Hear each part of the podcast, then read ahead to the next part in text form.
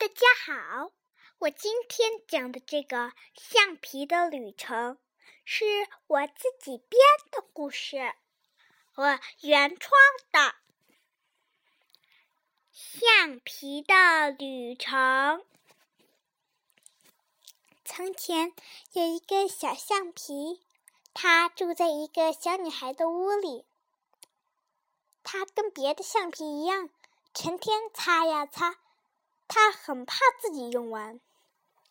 一天，小女孩拿笔在这个白白的橡皮上涂呀涂，涂呀涂，直到全都涂满。现在它不是白橡皮了，而是一个粉橡皮。粉橡皮可不希望他自己这样啊！小朋友用这个粉橡皮，手弄脏了，把他的桌子、纸都弄脏了。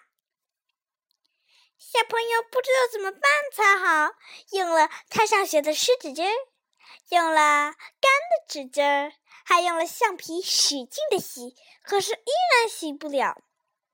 后来。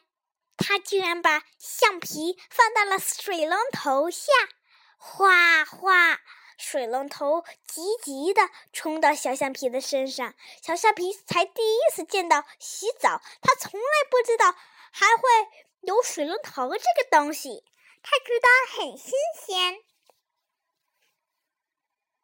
小橡皮说：“哇，别的橡皮一定都想跟我的旅程一样。”我回去一定要告诉别人。小女孩用洗手液搓呀搓，用水洗呀洗，把小橡皮洗的跟原来干干净净的一样，白白的，还是一个雪白的小兔子。等他回来的时候，他的朋友们都惊呆了：“啊，你在水底下了？怎么了？”小橡皮骄傲地说：“我有一个旅行，绝不告诉你们，是一个秘密。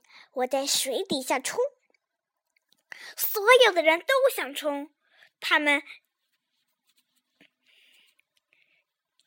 有些趁着小女孩的爸爸妈妈、爷爷奶奶、姥姥姥爷在做饭的时候，跑到水龙头底下来冲。”真好玩儿！他们自己也变得像小白橡皮一样干干净净的，和一个小白兔一样。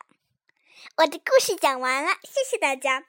再说这个故事也是我刚刚发生的一件事，后面的是我编的，前面的洗橡皮、小女孩拿纸巾和干纸巾擦，都是我自己真实发生的事情，好不好呀？如果你想听到更多中文和英文原版故事，欢迎添加小可的个人微信公众账号“小豆包英语故事”。再见。